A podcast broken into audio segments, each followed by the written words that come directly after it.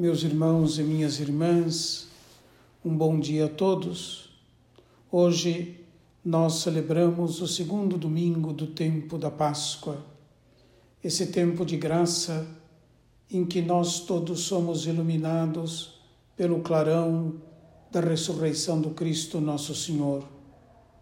A luz da ressurreição do Senhor ilumina a nossa inteligência, ressuscita a nossa memória para que nós possamos compreender o mistério de Deus revelado na vida, na paixão, na morte e na ressurreição de nosso Senhor Jesus Cristo.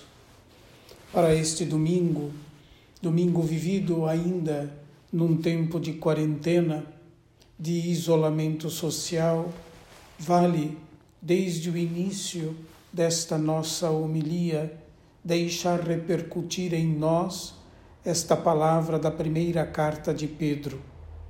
Deus, pela ressurreição de Jesus Cristo, nos fez nascer de novo para uma esperança viva, para uma herança incorruptível que não se mancha nem murcha e que é reservada para vós nos céus. Que alegria nós podermos ouvir esta palavra que sustenta a nossa esperança, que deve sustentar a nossa esperança e fazer que nós compreendamos que neste tempo tão difícil, porque passa a humanidade, nós somos chamados de fato a sermos testemunhas da esperança, deixando de lado e vencendo o fatalismo, o derrotismo, a incredulidade. É neste tempo da ressurreição do Senhor, da Páscoa de nosso Senhor Jesus Cristo que nós vivemos, é oportuno nós podermos considerar, aprofundar, meditar e tirar para nós as consequências de que efetivamente a vida, a ressurreição de Cristo, a vida nova de Cristo é um nascimento e um renascimento, que nós renasçamos para uma verdadeira esperança. O texto do Evangelho que nós ouvimos de hoje e que nós bem conhecemos é o texto de Tomé, uma das belas páginas dos Evangelhos. E para bem compreender o texto do Evangelho nessa oitava da Páscoa, pode nos ajudar não é, a responder uma dupla pergunta, que certamente é essa dupla pergunta que subjaz ao texto do Evangelho que nós lemos, meditamos e ouvimos nesta manhã de domingo. A dupla pergunta é essa como se chega à fé na ressurreição do Cristo Nosso Senhor? Como se chega à fé de que Cristo ressuscitou dos mortos e está vivo no meio de sua comunidade? Nossa, nosso texto do Evangelho, leiam bem, meditem bem, saboreiem o texto. Nosso texto do Evangelho apresenta duas etapas com um intervalo de oito dias. Na primeira etapa, Tomé não estava junto com a comunidade reunida no cenáculo. Na segunda etapa, oito dias depois, ele estava presente com, juntamente com os outros discípulos. É no primeiro dia da semana que os discípulos se encontram reunidos. É como se fosse o primeiro dia da criação em que a luz foi feita. Haja luz, diz Deus no primeiro dia da criação, e assim se fez. Efetivamente, a ressurreição de nosso Senhor Jesus Cristo é luz que anuncia uma nova criação. No lugar em que os discípulos estavam reunidos, diz o nosso texto, as portas estavam aferrolhadas. E a razão é o medo que eles tinham dos judeus.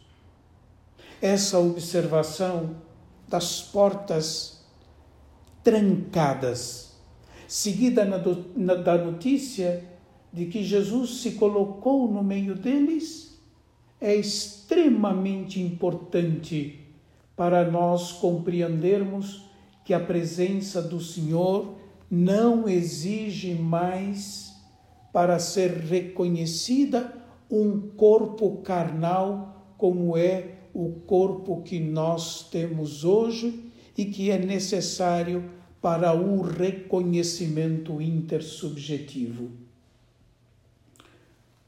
O seu corpo, o corpo do ressuscitado, é glorioso e a sua presença prescinde da visibilidade carnal. O que ele comunica aos seus discípulos, o que ele nos comunica é a paz, sinal e dom de sua presença. É nesse primeiro dia da semana, o primeiro dia da nova criação, como eu disse, que o Espírito Santo é dado como sopro do Senhor para a missão e a reconciliação. A ausência de Tomé é importante para o propósito do autor do Evangelho. Ele se recusa a crer no que os outros discípulos anunciavam. Vimos o Senhor. Esse é o testemunho dos discípulos. Passados oito dias, estando Tomé com os demais discípulos no mesmo lugar da reunião. Jesus se faz presente e é sentido e reconhecido com o sinal da sua presença, qual seja a paz. A paz é o sinal da presença do ressuscitado e, ao mesmo tempo, o critério para o seu reconhecimento. O diálogo de Jesus com Tomé permite ao leitor e ao ouvinte do Evangelho compreender. É importante esse ponto, meus irmãos e minhas irmãs, muito importante para a nossa fé e para a transmissão da fé.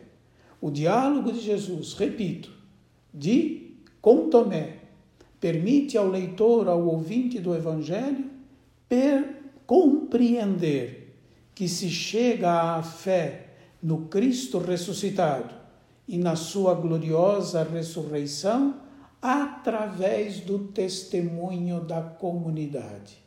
A nossa fé, a fé que nós professamos, nós a recebemos da igreja como testemunho. Não há acesso imediato a ressurreição de Jesus Cristo, mas somente mediato, isto é, através do testemunho. É a recepção deste testemunho que permite aos discípulos experimentarem na própria vida os efeitos da ressurreição do Senhor.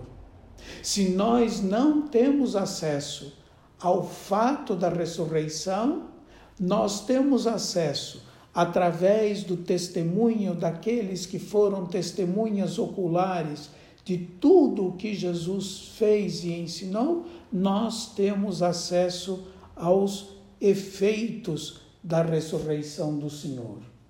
Nesse sentido, a fé é fundamentalmente tradição é recepção e transmissão. Mas Tomé, façamos jus à sua figura. Não é no relato o homem da dúvida somente. A sua dúvida nos permite compreender como se chega à fé. Mas ele não é somente nem antes de tudo o homem da dúvida e que busca crer por si mesmo ou que julga que só é digno de fé o que pode ser tocado, demonstrado. Ele é o homem da fé. Tomé é o homem da fé. É um homem transformado pela presença do Senhor ressuscitado dentre os mortos. Ele é o homem capaz de reconhecer o dinamismo próprio pelo qual se chega à própria fé. Neste dia do Senhor, meus irmãos e minhas irmãs, peçamos ao Cristo, nosso Senhor, Ele que pelo qual nós de fato podemos conhecer o rosto misericordioso de Deus, uma vez que este domingo, segundo domingo da Páscoa, é o domingo da misericórdia. Que Ele nos permita a todos nós sermos o que nós lemos na leitura dos Atos dos Apóstolos, uma comunidade perseverante em escutar. Escutar o testemunho dos apóstolos, consignado nos evangelhos. Que Ele nos permita a presença do Cristo ressuscitado em nós, nos permita sermos também constantes no ensinamento dos apóstolos, uma comunidade fraterna, uma comunidade reunida em torno do altar a cada domingo, mesmo, mesmo no isolamento social. Todo domingo nós somos uma comunidade, pela ação do Espírito, reunidas em torno, reunida em torno do altar do Senhor. Que Ele nos faça uma comunidade orante, suplicante, uma comunidade confiante no Senhor. O que Deus diz, Deus promete que Cristo, como eu comecei esta homilia, que o Cristo ressuscitado, agindo em nós pela força do seu Espírito, nos faça nascer e renascer para a esperança, para uma esperança viva, capaz de animar tantas pessoas no nosso tempo, desanimados não somente pela situação do coronavírus, mas sobretudo pessoas que sofrem o esquecimento, o esquecimento de tantos que podem celebrar sem medo esse isolamento social. Que Deus nos permita sermos solidários, uma comunidade orante, uma comunidade que reflete a luz do Cristo ressuscitado. Um bom domingo a todos. Que Deus abençoe a sua família. Em nome do Pai, do Filho e do Espírito Santo. Amém.